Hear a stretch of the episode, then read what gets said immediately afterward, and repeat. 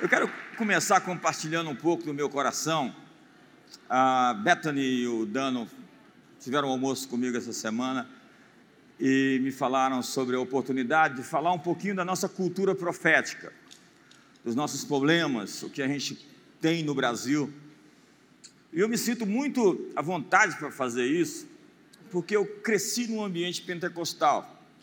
Desde minha terra infância, eu vi aquelas irmãs do coque,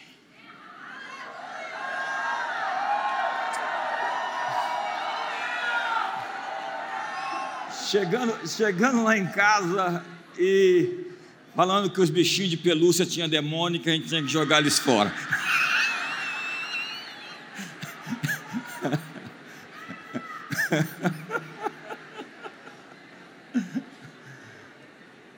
e eu pude ver o certo e o errado.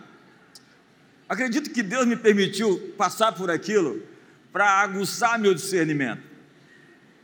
Tinha gente muito incrivelmente ungida, mas tinha um povo assim que, uma química que não dava, a conta não fechava. E eu descobri logo cedo que nós temos bruxos e profetas que operam no mundo espiritual. E alguns bruxos ainda se definem como cristãos. Dá um sorriso para o seu irmão, está tenso aqui hoje, mas vai melhorar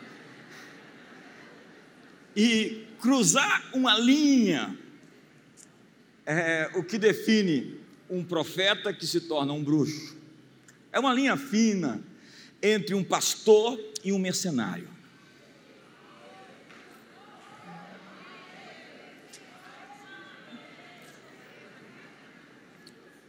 E nessa jornada, a chave que eu carrego desde cedo é João capítulo 7, verso 18, que vai aparecer na tela, eu acho. Quem fala por si mesmo está procurando a sua própria glória, mas o que procura a glória de quem o enviou, este é verdadeiro e nele não há injustiça. E, em última instância, isso define quem foi enviado por Deus ou não. Porque há muita gente que vem em nome de Cristo, mas que está por conta própria. Essa primeira parte vai ser tensa, irmão, eu prometo. Mas a gente vai terminar bem, eu prometo também. Minha experiência nos últimos anos, especialmente, é um pouquinho dolorida com esse tal ministério profético.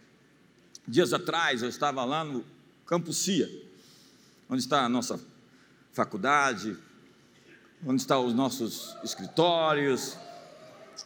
E eu estava saindo do meu carro, parei no sinaleiro, e daqui a pouco uma pessoa no caminhão gritou: JB!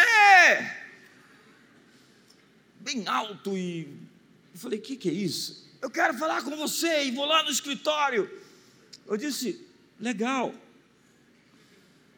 Virei, quando eu olhei para o lado, ele estava na porta do carro a porta do caminhão aberta.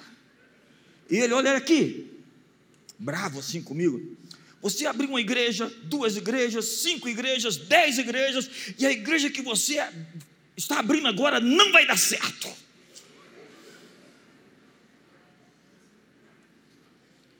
Eu fiquei assim, será que ele vai me bater também? Ele estava tão irado comigo. Ainda bem que o sinal abriu, eu virei e já fui embora. Peguei o telefone, liguei para o pastor local e falei: Olha, a igreja que a gente está abrindo agora caiu, não vai dar certo. Mas o que, que é isso? Está amarrado, está repreendido em nome de Jesus. Eu falei: Olha, acabou de receber uma sentença aqui. A boa notícia é que a igreja está crescendo, avançando e prosperando.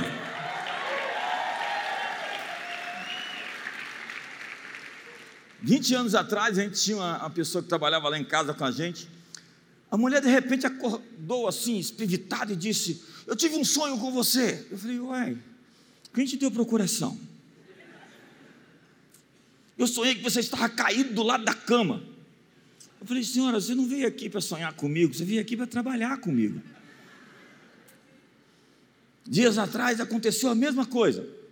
Uma senhora na mesma condição, eu tenho uma palavra para te entregar, aquele frio na barriga. Falei, já vem bomba, e era bomba. Difícil, o pessoal anda numa frequência muito mística. A Bethany me perguntou qual é a sua profecia falsa preferida.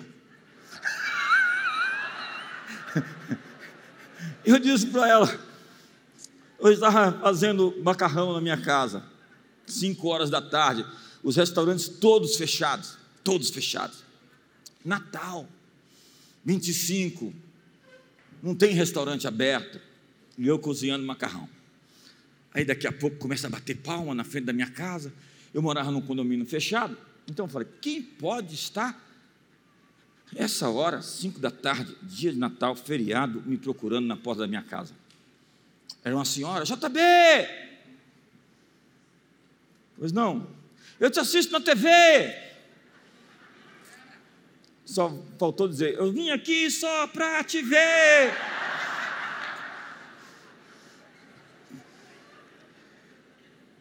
E eu fui lá, pois não, senhora, sua vizinha está aqui, quer falar com você. Era uma moça na cadeira de roda, ela era cuidadora da vizinha. E ela começou com aquele linguajar. Você conhece o linguajar? O evangeliquez? Porque eu desci no manto e aquela história toda, aquela, aquela coisa assim que você fala: o que, que é isso? Onde você quer ir? Aí ela me disse: Vem cá, e se você soubesse que você só tem mais cinco dias?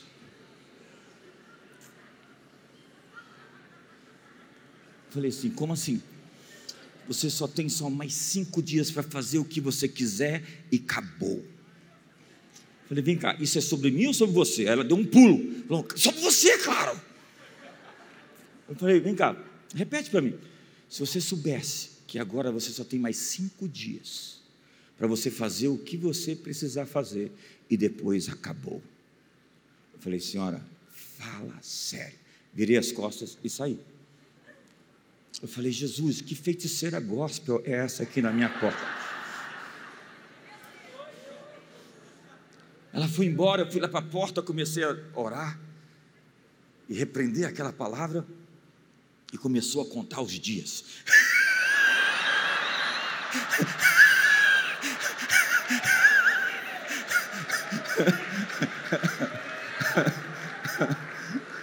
A boa notícia é que passaram cinco anos. Eu falo, e eu também cheguei no ano novo, já tinha passado cinco dias, eu falei, gente, olha, estou vivo. Agora imagina uma pessoa dessa lançando essa seta para um novo convertido. Imagina uma pessoa com essa mensagem. Outro dia uma pessoa me mandou uma mensagem no meu telefone. Eu falei, como é que ela conseguiu o meu telefone, meu número? Foi você que deu? Quem foi que deu? E ela falava em línguas, e ao mesmo tempo falava em imprecações. Falava em línguas oh, e imprecações. Eu falei, que, que é isso? Seis mensagens. Eu ouvi a primeira, não ouvi mais o resto e bloqueei ela. Eu falei, não quero ouvir mais isso. Minha frequência não está aberta para esse tipo de comunicação.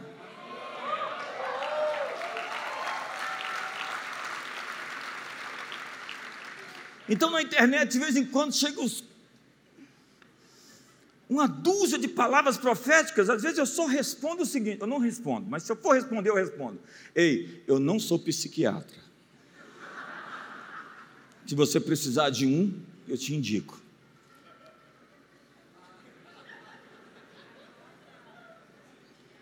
É tenso, né? Em seu livro, Os Três Cristos, Milton Hockert conta sobre os três sujeitos que acreditavam ser Jesus, o Cristo. Ele os colocou então, os três juntos em uma sala. E o primeiro deles disse: Que todos saibam que eu sou o Filho de Deus. Milton perguntou então: Quem lhe disse isso? E o homem respondeu com ousadia: Deus me disse isso. Ao que o outro homem logo gritou: Eu nunca te disse nada.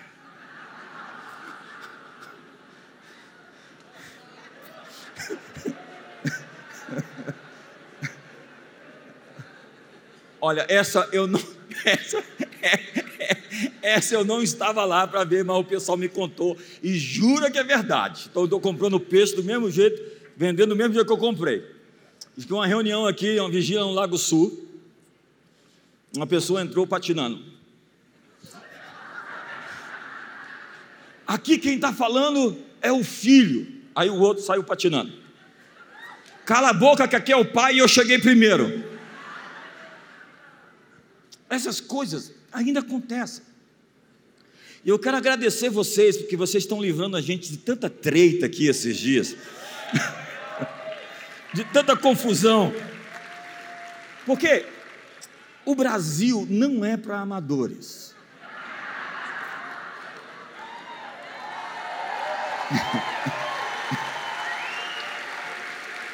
Aqui, aqui tem um, uns arquétipos, tem uma personalidade do tipo gente rica que anda com um profeta atira colo. É o personal prophet.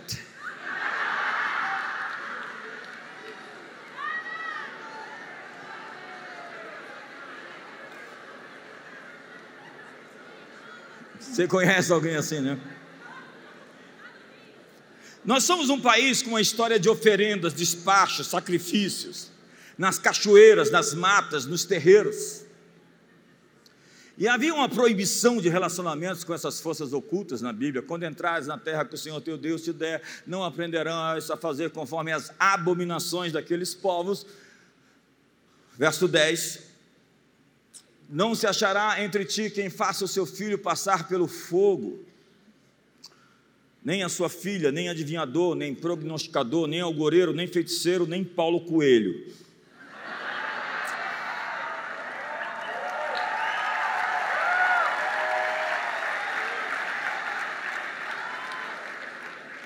nem encantador, nem necromante, nem mágico, nem quem consulte os mortos, pois todo aquele que faz tal coisa é abominação ao Senhor, e por essas abominações o Senhor teu Deus os lança de diante de ti.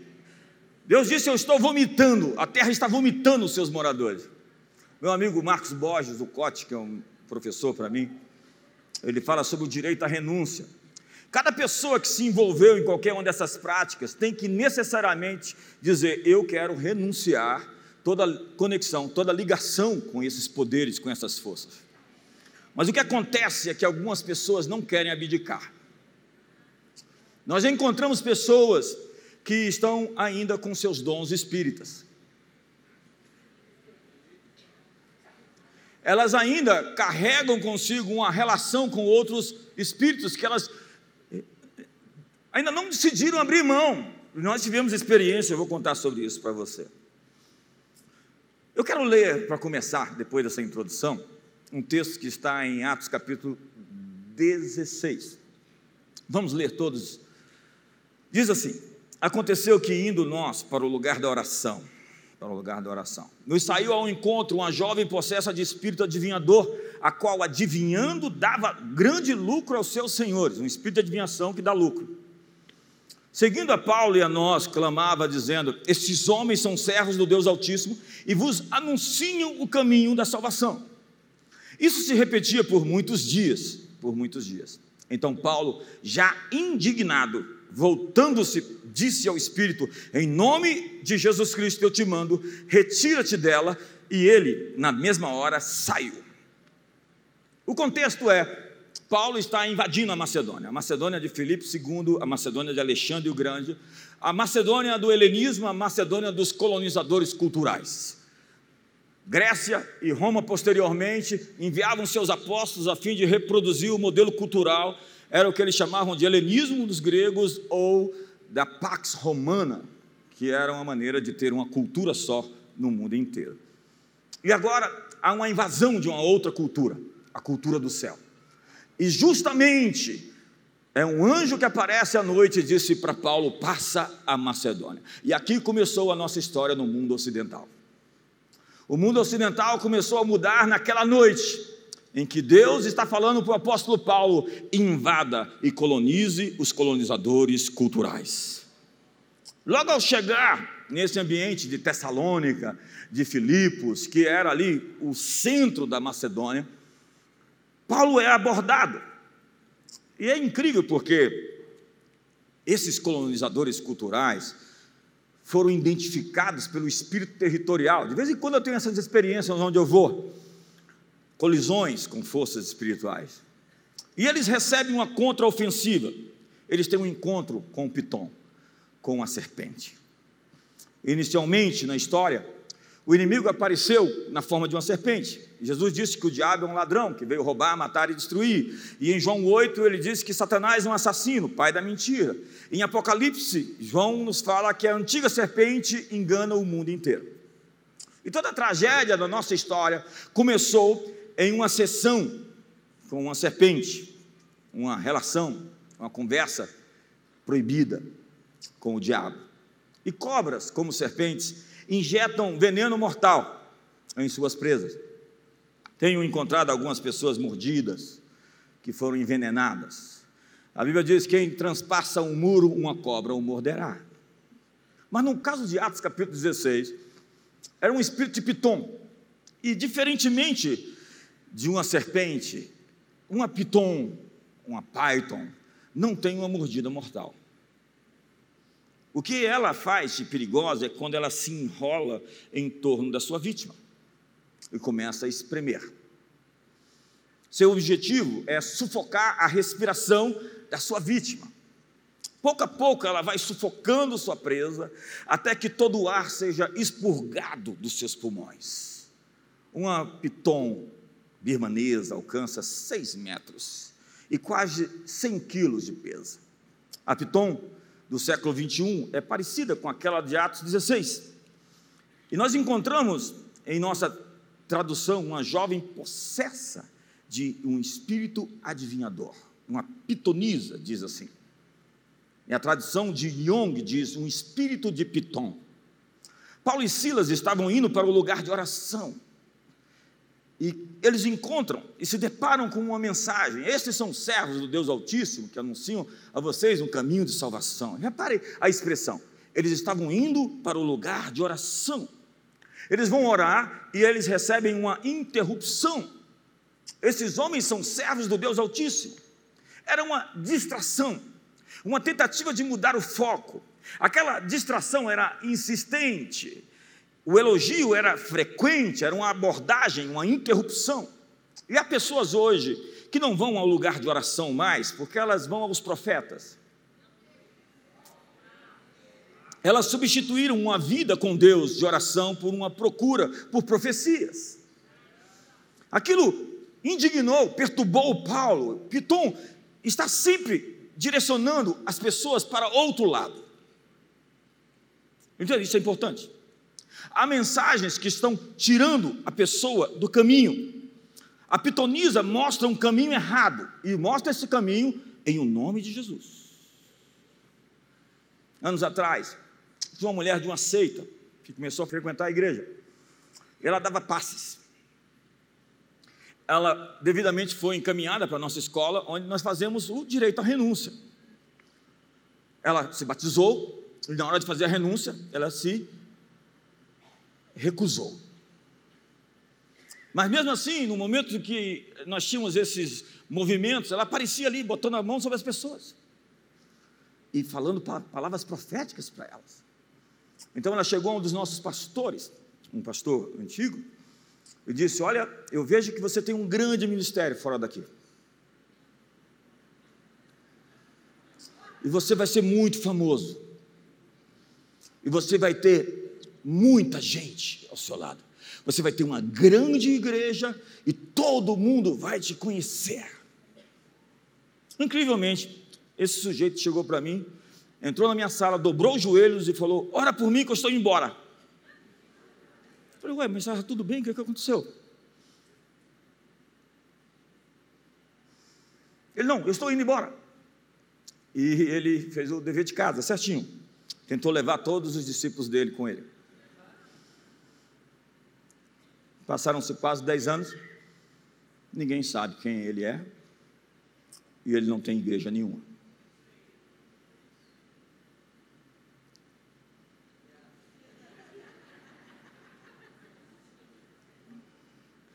Uma piton fêmea pode chocar mais de 100 ovos de uma vez.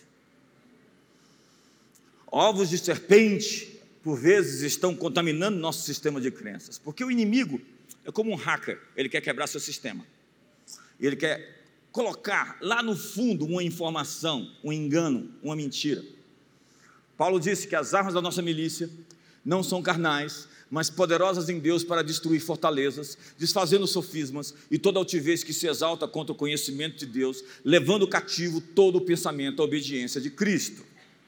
E Paulo, não, mas Jeremias vai dizer que a palavra de Deus é como um martelo que esmiuça a penha, é como uma marreta que quebra as fortalezas.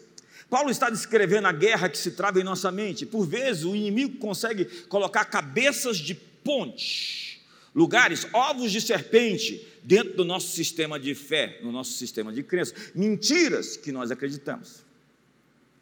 Portanto, diz a Bíblia: cuide do seu coração, porque de tudo que se deve guardar, guarda o teu coração, porque dele procedem as fontes da vida. Cuide da sua atmosfera interna. A atmosfera define o que floresce em um lugar, porque o ambiente não mente. Ei, o ambiente não mente. O que floresce em um lugar tem a ver com o terreno. É o que a microbiologia chamava de o terreno do germe. O terreno do germe é o seguinte: eu tenho um, um tapete limpo aqui, esse lugar está totalmente limpo. Ele foi desinfectado, ele está realmente. E eu coloco um germe aqui, o germe fala: me, me ajuda a sair daqui. Mas se o terreno está sujo, o germe vai deitar e vai rolar. É aqui que eu quero ficar. Eu imagino que o diabo não quer ficar aqui essa noite. É a história do peixe. Eu tenho uma água aqui e um peixe doente aqui dentro porque a água está suja, ok? O que eu tenho aqui dentro da água? E a água está. Então eu pego o peixe que está doente, tiro para fora, curo o peixe e coloco ele de volta na água suja. O que, que vai acontecer? Porque é o terreno do germe. É a greve do lixo em Nova York, quando os ratos se proliferaram e havia tanto rato. E eles chamaram os exterminadores de rato e matavam os ratos, ratos, ratos, ratos, ratos. E os ratos se multiplicavam, até que a greve acabou, o lixo foi tirado e os ratos foram embora. Não adianta você fazer libertação em pessoas que querem continuar no pecado.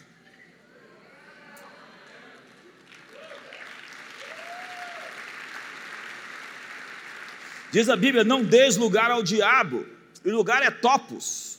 Está em seu poder, poder criar a atmosfera onde você vive. Se você ouve pornografia musical, você está fortalecendo o reino errado. Algumas cantoras, elas não cantam, elas parecem que estão se masturbando em público. Um cirurgião plástico pode fazer quase tudo com o nariz das pessoas, só não pode deixá-lo de fora dos assuntos dos outros. Fofocas podem não começar com você, mas certamente deveriam parar em você. Nós temos sempre dois caminhos quando falhamos, quando erramos ou quando as coisas dão errado. Nós temos o caminho do quebrantamento, do arrependimento, da humilhação ou da amargura. E a amargura é hemorragia da alma. Eu quero ver os tradutores traduzir isso. A hemorragia da alma, alguém que vive em amargura, está sangrando. Já viu pessoas sangrando? Elas são feridentas, elas são hipersensíveis e elas estão com facas prontas, armas preparadas. E elas estão amargas como Esaú, que não encontrou o caminho de arrependimento em seu coração. Não encontrou. E por isso gerou o DNA dos Amalequitas. Os Amalequitas são descendentes de Esaú. Não haja em vós nenhuma raiz de amargura que brotando vos perturbe e contamine os demais. O plano do inimigo é tornar cada um de nós um cristão miserável. Ele quer espremer a vida do Espírito dentro de você. Piton sufoca suas vítimas lentamente. A velha serpente quer se enrolar em torno da sua vida até que você não tenha mais como respirar. As mentiras de Piton querem se enrolar em você até você se sentir muito apertado, exprimido e perder a sua voz. Perder a sua voz. Perder a sua respiração. Diz a Bíblia que todos nós andávamos desgarrados. Rapaz, eu ainda tenho uma hora para falar.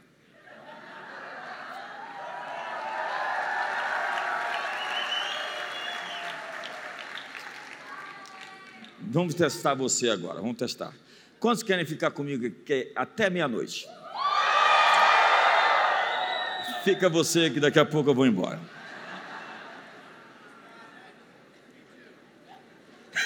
Me. Todos nós andávamos desgarrados como ovelhas, cada um se desviava pelo caminho. Cada um se voltou para o seu próprio caminho. Esse é o espírito do tempo, é o Zeitgeist, como diziam os alemães. Cada um faz o que quer, cada um tem a sua verdade. A verdade é uma conjunção social. Eu sou o fim, eu me basto. É o, o ególatra, o em si mesmado, autocentrado. Eu duvido traduzir isso. É o sujeito que é um Lúcifer. Já viu um Lúcifer? É um diabo. Quando o sujeito ele tem as suas regras, ele se basta, ele é um demônio. Não manda uma mensagem para ele agora, porque isso é errado. Por quê? Porque essa autonomia radical absoluta do meu corpo, minhas regras. Eu sou o juiz final dos meus atos. Isso é a luciferização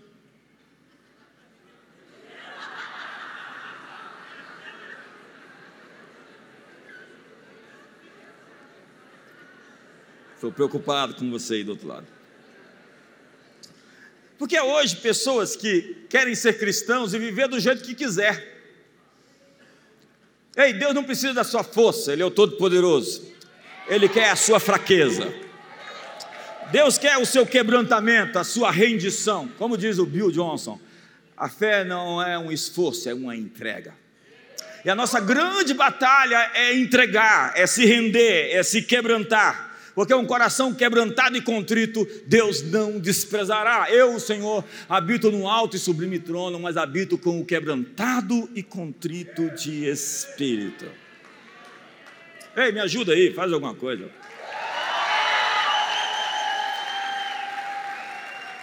A batalha espiritual não é aquilo que acontece fora de você, mas dentro de você. Olhe para mim a coisa mais importante que está acontecendo nesse momento está acontecendo dentro de você.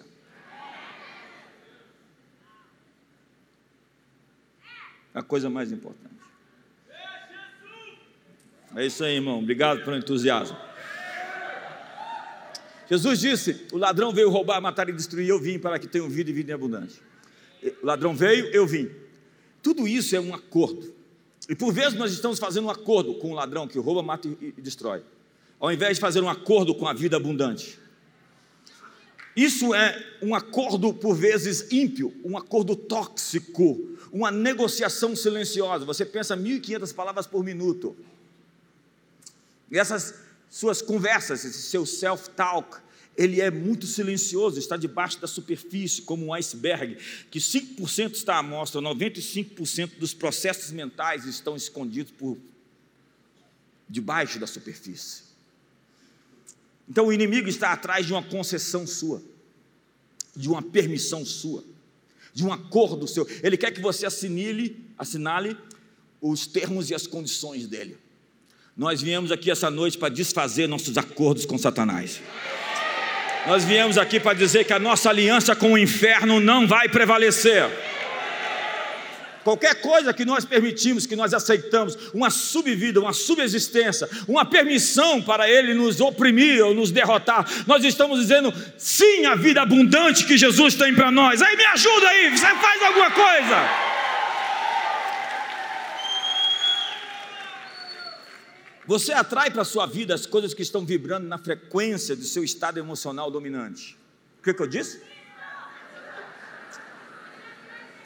É isso aí, desse jeito. Então, você precisa examinar a sua conversa interna, o seu clima pessoal interno. Todos nós temos uma atmosfera interna. Como é que está aí? Está nublado, está chuvoso, está tempestuoso? Ou o sol está raiando aí? Abre as cortinas para o sol brilhar. Existe uma luta nos nossos pensamentos, uma batalha. Deus diz: os seus pensamentos não são os meus pensamentos, assim como os céus são mais altos do que a terra. A sua matemática não é a minha matemática, assim como a minha matemática é mais alta do que a, a terra. Deixe que Deus nos diga o que realmente está acontecendo.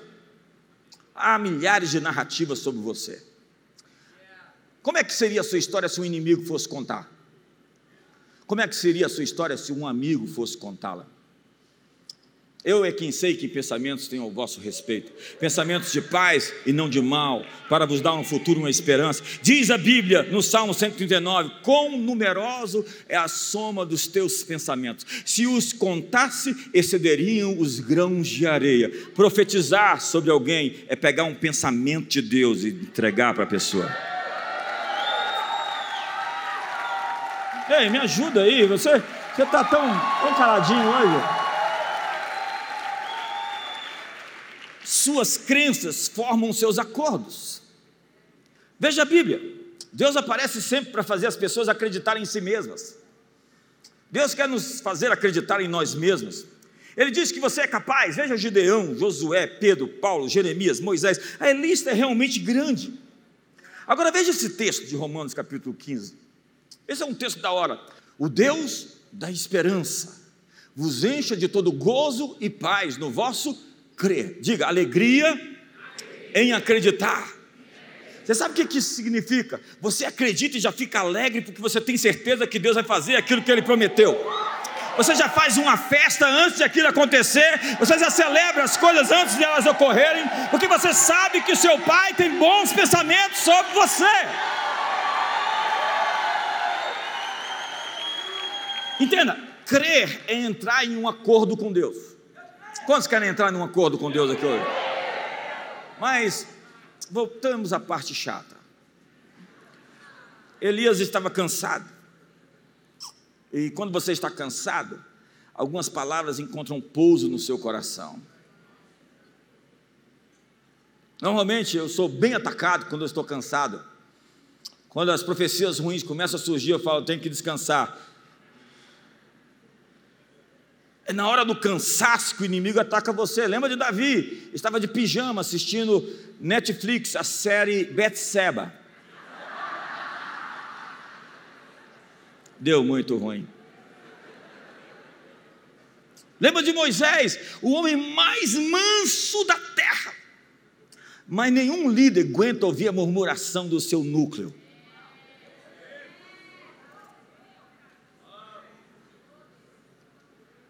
Lembra de Elias? Ele estava com uma quase falência adrenal crônica.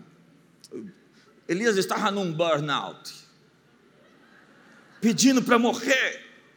Por quê? Porque a mulher falou palavras, era uma bruxa, tá bom, operava no mundo espiritual. Tem bruxos assim, e às vezes eles são gospel.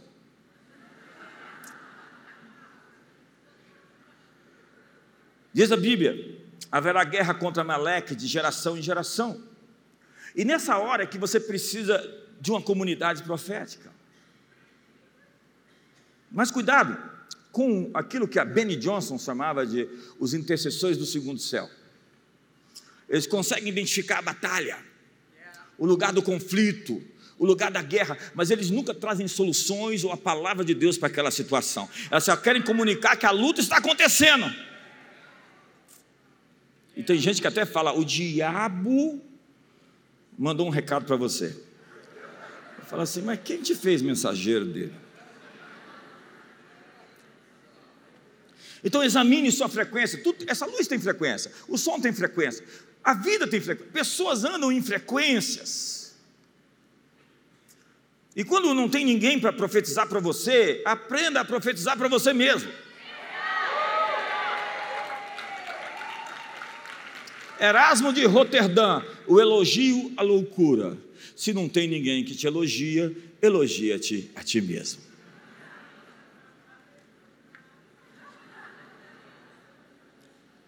Diz a Bíblia: não cesse de falar do livro dessa lei, antes medita nele dia e noite. Veja Davi, ele falava consigo todo o tempo. Ei, se você não fala com você, você está ficando maluco. Por que te abates, ó minha alma? Por que te perturbas dentro de mim? Espere em Deus, JB, porque ainda louvarei meu auxílio e Deus meu. Ele diz para si: aguarde o livramento, ele vai chegar. Oh, minha alma, espera em Deus silenciosa, porque dele vem a minha esperança. Ele diz: Eu creio. Quem disse? Eu creio que verei a bondade do Senhor na terra dos viventes. É isso que eu creio. Eu vou ver a bondade de Deus, entendeu? Acordo, esse é o meu acerto. Bendize, ó minha alma, ao Senhor, e tudo que há em mim, bendiga o seu santo nome. Dá vontade até de cantar. Então ele se anima, se encoraje. É aquela, aquele texto: diga o fraco.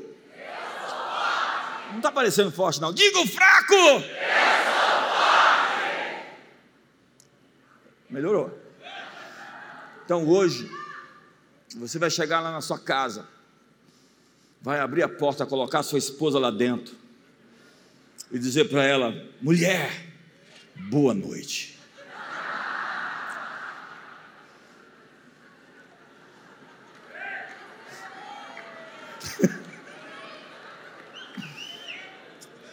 É isso que os homens fazem aqui, quase todos.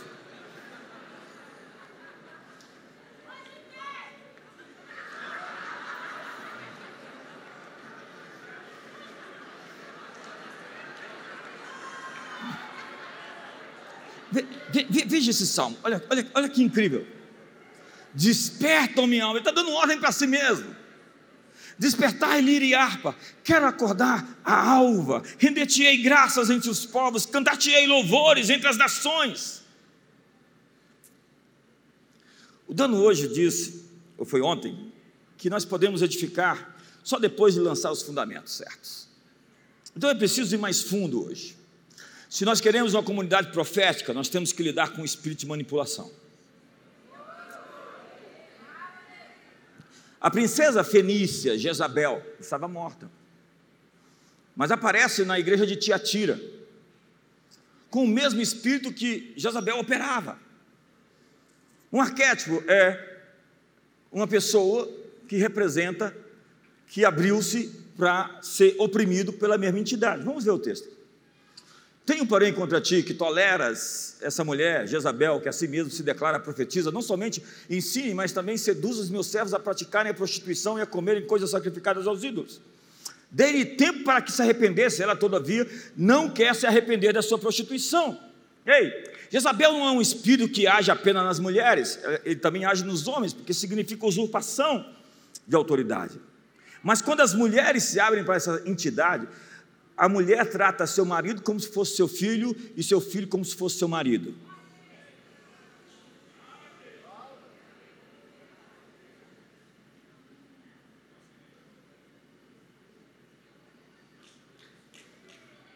Mano, fica torto não. Em 1 Reis 21 diz: Ninguém ouve, pois, como Acabe, porque se vendeu para fazer o que era mal perante o Senhor, porque Jezabel, sua mulher, o instigava. Jezabel é abuso e usurpação de autoridade, manipulação e controle. É o caldeirão. O que é o caldeirão? O bruxo pega o caldeirão, pega uma mosca branca, uma perna de cobra,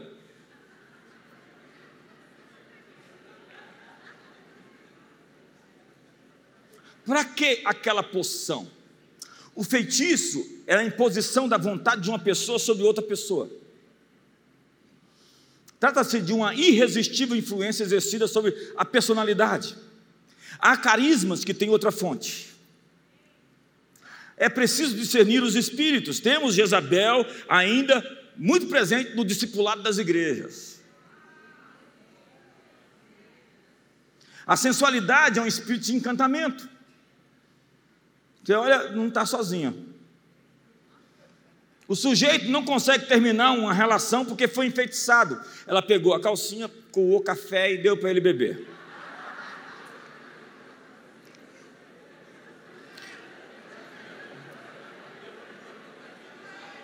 O Brasil não é para amadores. Eles estão escandalizados aqui na frente.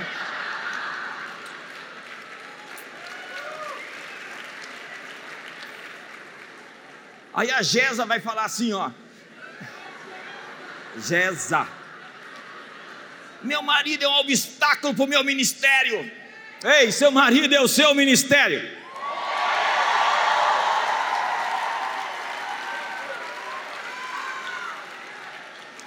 O Chris me disse uma vez: você precisa desmascarar o falso, revelando o verdadeiro. Deus disse que os vencedores em Tiatira teriam autoridade sobre as nações. E a medida da sua autoridade é a medida do seu serviço. Depois de mais de mil anos morto, ainda tem 49 minutos. Balaão aparece em Pérgamo.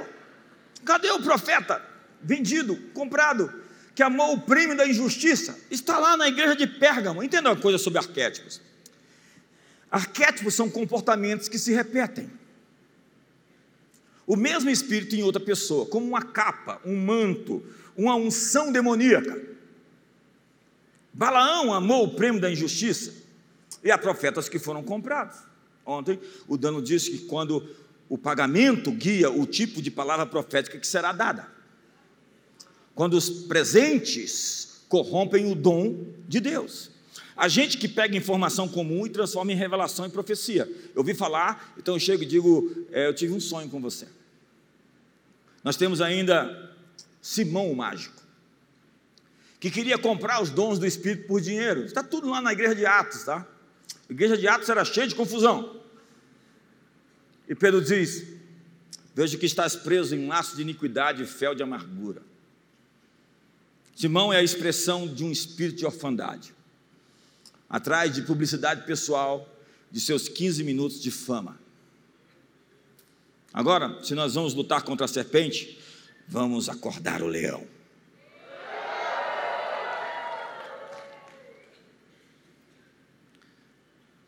Toda a história humana, em toda a história, os leões foram um símbolo de poder e dominação. Exemplos não faltam. O famoso rei inglês Ricardo Coração de Leão e muitos outros reis usavam o leão como seu brasão.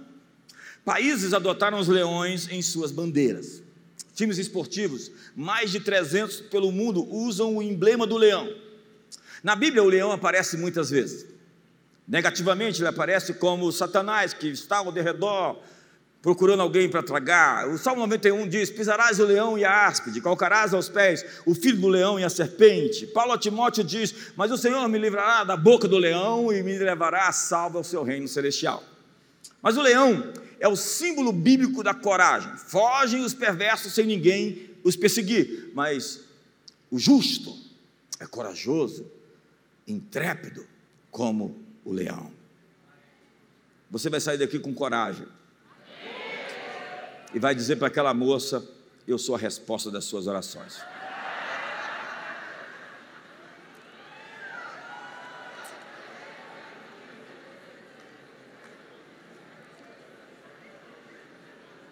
Acho que não. Leva a moça para almoçar e ainda racha a conta.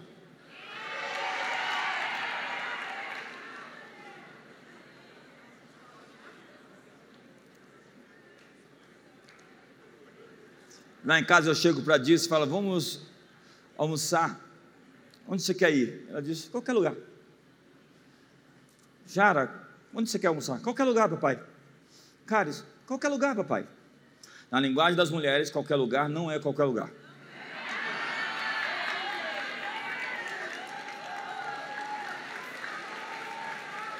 Qualquer lugar é. Eu espero que você tenha feito a reserva num lugar bem legal, preparado o caminho, porque eu não quero ir a um lugar, eu quero ser levada a um lugar.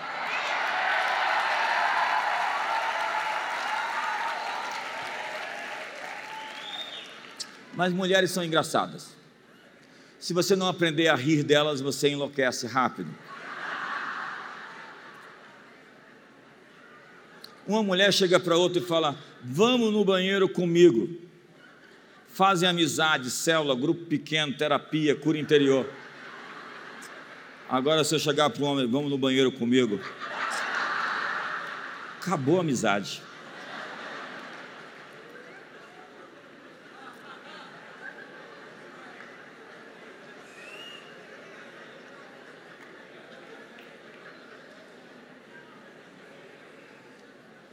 Acho que vou parar por aqui, né? Você sabe por que Deus criou o homem primeiro? Porque ele não queria palpite. Mas aí ele disse: Eu vou criar agora o homem 2.0. E fez a mulher.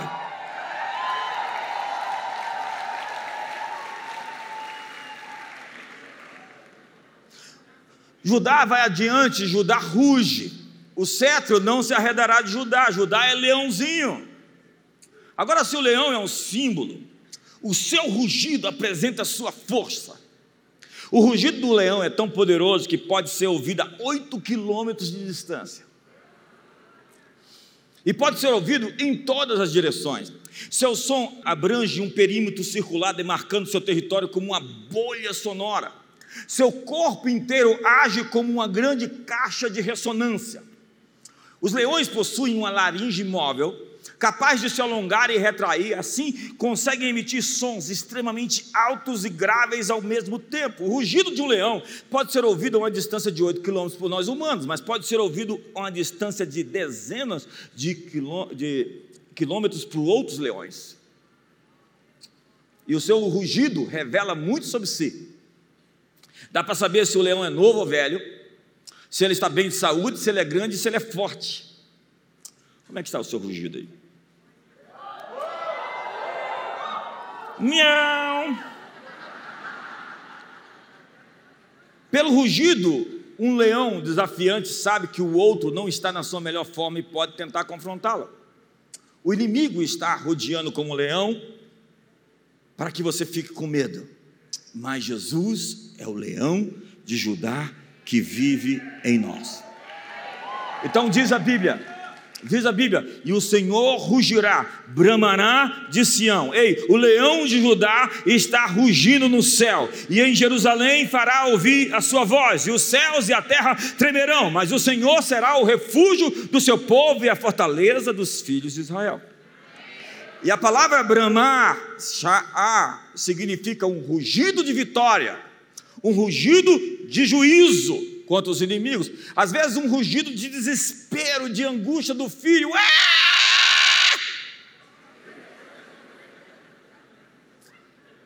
Então você sabe que o papai e a mamãe, que o filhote está precisando de ajuda, porque tem o som da fome, o som da alegria, o som do desespero, o som da angústia, o som da dor.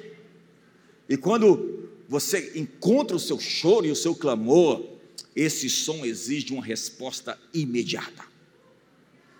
Deus está enviando resposta aos pedidos de socorro dos seus filhos. Então é hora de provocar o rugido do leão dos céus. É hora de dar comandos em consonância com a sua voz. Eu cresci na igreja dizendo: norte entrega, sul não retenhas, venha do oriente ao ocidente, das extremidades da terra, os filhos de Deus. Nós temos uma autoridade para liberar através do nosso som, da nossa autoridade, da nossa oração.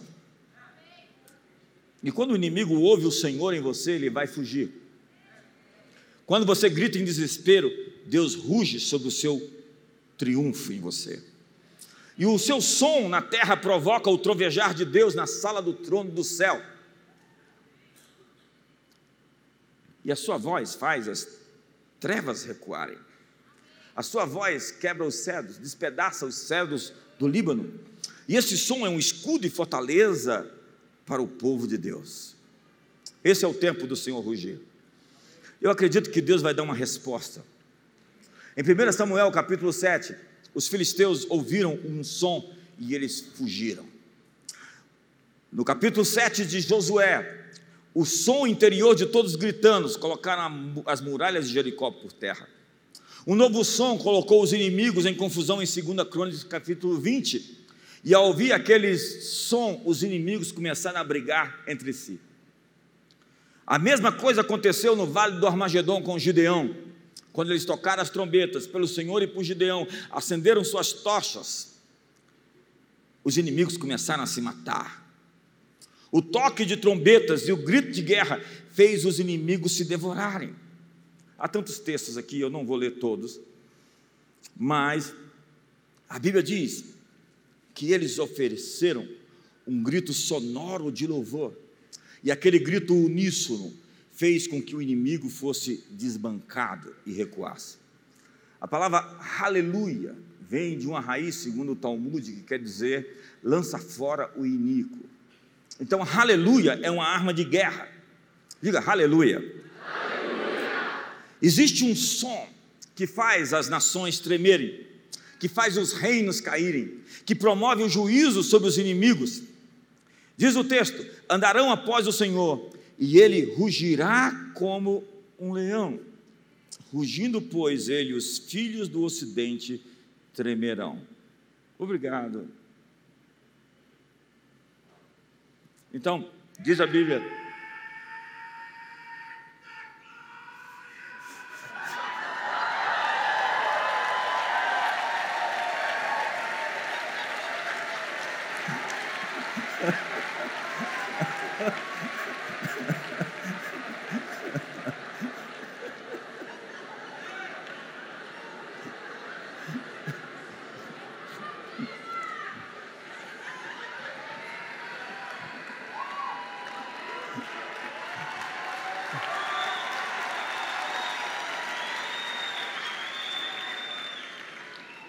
anos atrás,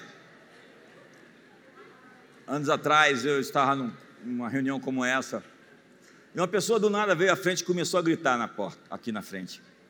Começou a gritar, a gritar. Era um grito de liberdade. Eu olhei de longe e falei: essa pessoa foi reprimida a vida inteira. Ela foi oprimida, e agora ela está se libertando, seus nós, suas cadeias estão caindo. E eu estava ali assistindo com uma alegria tão grande, aquela pessoa gritando, gritando com liberdade. Mas havia um, um obreiro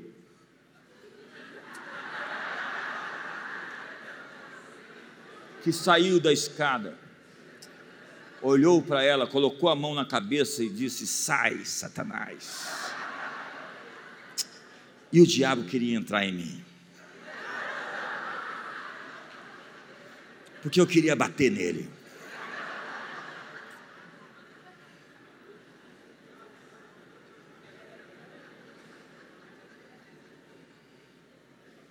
Aquela mulher tinha um som que estava preso.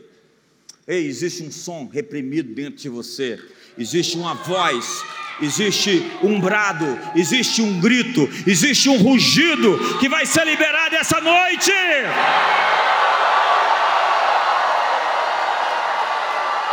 Onde está o povo que conhece os vivas de júbilo?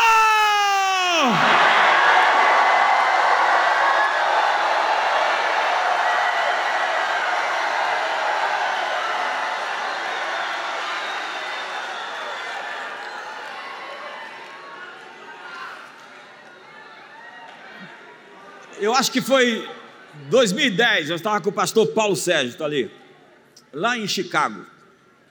E houve um evento do United Hillsong com Jesus Culture. Eu vi o Chris de longe. Ele estava mais novo do que está hoje. Tem uns 13 anos atrás. E teve um momento, eu acho que eram uns 20 mil jovens que estavam dentro do ginásio, em que eles perderam o controle e Deus assumiu. e parecia a final de um campeonato. Mas a diferença é que não era um campeonato que ia decidir quem ia vencer. O vencedor invicto estava ali, de todos os campeonatos. E o ginásio tremia com os pés das pessoas batendo, porque eles estavam celebrando a vitória daquele que triunfou sobre todos os seus inimigos. Pelos séculos dos séculos, Ele é o Senhor. Ei, me ajuda aí, você consegue manifestar o seu brado?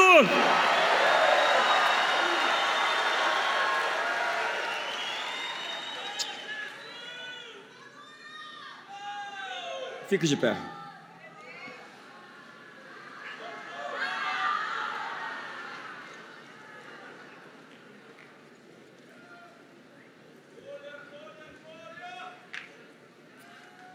Eu sinto que há algo nascendo dentro de você nesse evento. A Bethany ministrou hoje aqui sobre pessoas tímidas.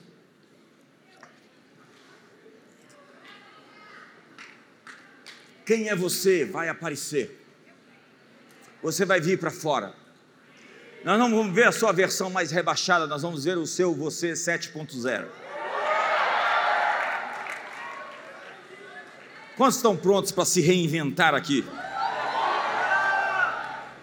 Eu sinto que Deus tem palavras proféticas para nos dar aqui essa noite.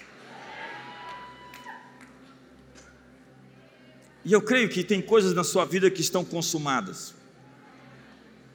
Há coisas que estão se encerrando aqui nesse período. Deus disse: Olha para trás e veja os egípcios, porque os inimigos que você está vendo, você nunca mais os verá outra vez.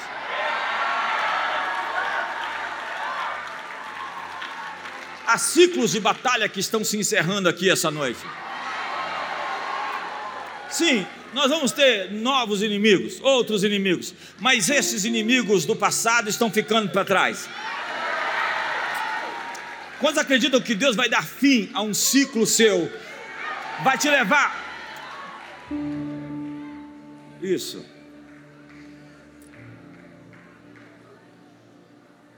Abraça a pessoa que está do seu lado.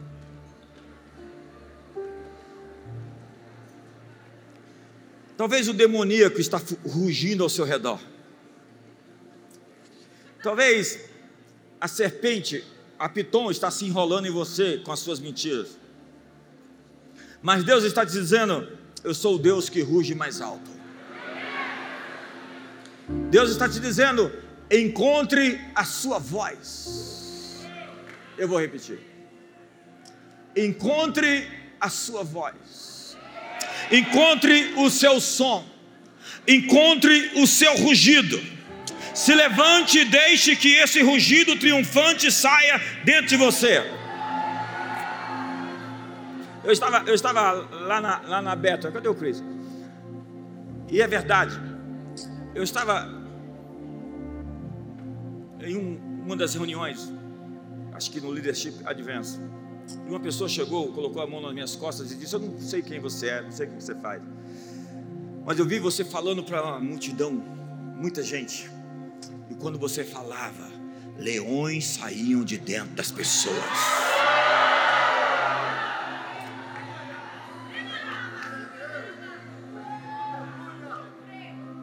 Há um leão adormecido. Deus está acordando algo dentro de nós essa noite. Abraça a pessoa do seu lado e comece a orar hoje para que aquilo que ela tem dentro dela seja destampado, que seus nós sejam desfeitos, que suas cadeias caiam. Agora é hora de entrar em um novo lugar, é hora de, de romper com as sentenças, com os julgamentos. Ore agora para que os julgamentos que foram lançados contra ela, as falsas profecias caiam as falsas profecias caiam, as falsas profecias caiam, as mentiras caiam, os julgamentos de Satanás caiam, as mentiras caiam. Hoje Deus está dizendo: ande comigo e você verá as minhas vitórias em você. Ande comigo e você verá as suas vitórias, as minhas vitórias em você. Hoje, em nome de Jesus, é o dia em que você está tendo fim a um ciclo e iniciando um novo tempo, uma nova história. Durante esse período que você está aqui, Deus está fazendo uma coisa nova. Porventura não percebeis. Eu estou colocando um caminho no deserto. Rios no